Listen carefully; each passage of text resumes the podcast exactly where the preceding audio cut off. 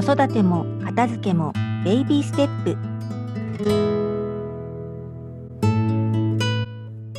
おはようございます。こんにちは。こんばんは。上田です。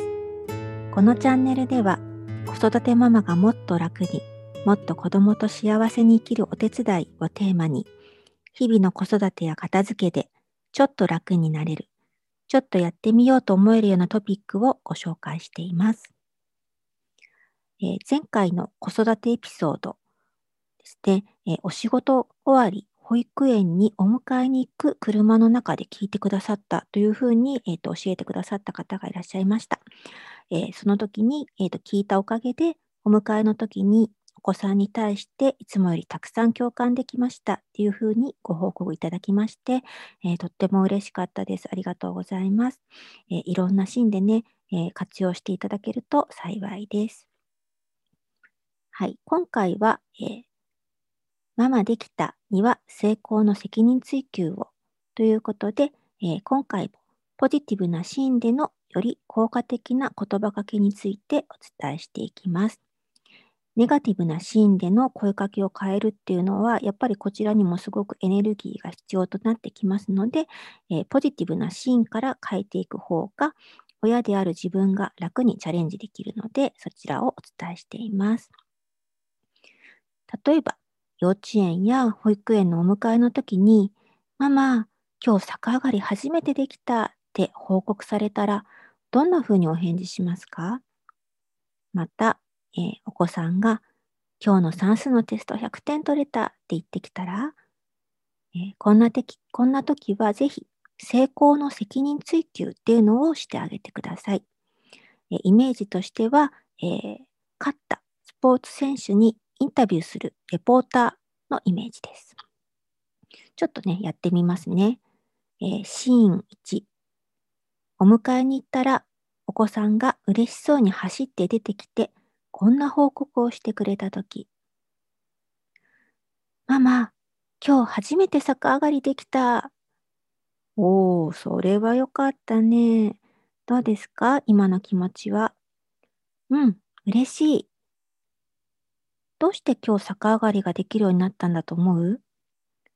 ええー、あ、お昼休みにいっぱい練習したから？そっか。どうしてお昼休みにそんなに練習できたの？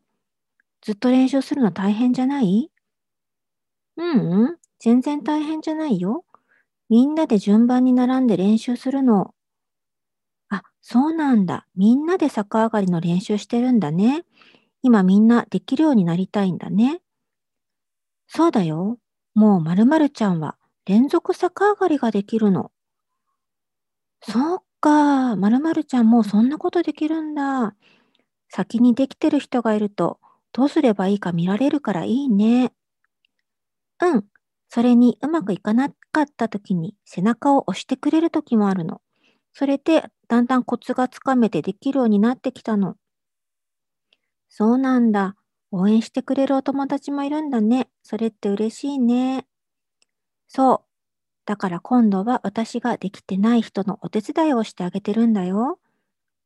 それは素敵だね。きっとみんなできるようになるね。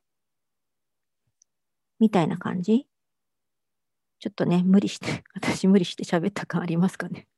えっと、こちらは、えー、前回にお話をした ACR、相手の良いニュースを共に喜ぶにも通じるところがあるんですけれども、こうやってなんでできたのかっていうところからじっくり振り返ると、あ、次にも同じことをすればまたきっとうまくいくんじゃないかなっていう気持ちが生まれます。なので、えー、まあ、そのことについていろいろな方向から質問してあげるっていうことがすごく大切なんですよね。まあ、今のこのシーン1はですね、すごくうまく会話が運んだバージョンです。まあ、スポーツ選手でも1聞いて10話してくれる人もいれば、まあ、3聞いてね、やっと1しか話さないタイプの人もいますよね。まあ、ただ、レポーターの人って、その時も食い下がって、こう、いろいろ質問してね、答えを引き出そうとしますよね。なので、まあ、次は、えー、別のシーンをちょっとやってみたいと思います。えー、シーン2、思春期の中学生がいつもより良い成績を持って帰って見せてくれたとき。おお、いつもよりいいんじゃない？どう？今回の感触。えー、よくわからない。なんかこれまでに違ったことやってみたの？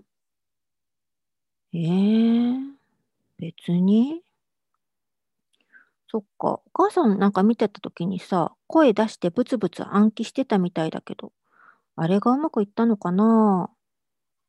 えー、どうかな？みたいな感じですね。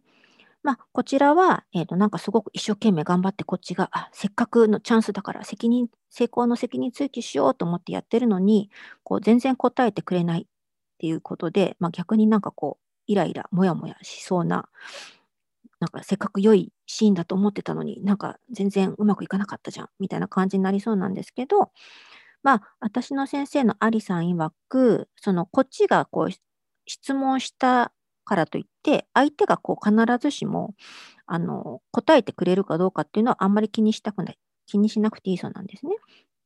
その質問をすることで、えー、子供の頭の中は、やっぱりその質問が回り出すので、こう自分の中ではね、答えがきっと、まあ、出てくる。なので、親はその、えっ、ー、と、回転、頭の中を回すスイッチをね、押すだけでいいそうです。だから、えー、返ってきた返事が、こう、親的に嬉しいものじゃなくてもいいし、えー、的外れなものでも全然構わないんですね。こう、レポーターがね、インタビューしてるときに、いや、私はそんな答えが欲しいわけじゃないんですよ、とか言わないですよね。なので、大切なのは、なんでうまくいったのかということを振り返る思考をお子さんの頭の中に育てていくこと。なので私たちもいろいろな質問をできるようにベイビーステップで練習していきましょう。本日もお聴きいただきありがとうございました。これからも更新していきたいと思っていますので、フォローしていただけると嬉しいです。グッドボタンを押していただけるととても喜びます。ではまた次のエピソード配信まで良い時間をお過ごしください。上田でした。